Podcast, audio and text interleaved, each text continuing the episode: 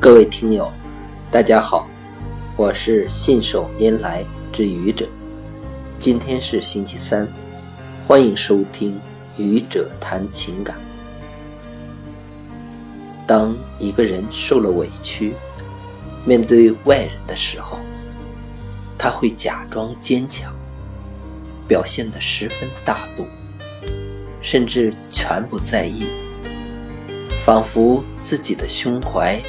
能够像大海一样宽广，没有任何东西能够把它击垮。他就是一个永远的勇士。当一个人受了委屈，面对亲人的时候，他会放下伪装，表现得十分脆弱，甚至涕泪横流，仿佛自己就是一个被误解的孩子。需要亲人的帮助和安慰，他就是一个无助的弱者。也许每个人面对委屈的时候会表现的不同，但作为普通人，大抵如此。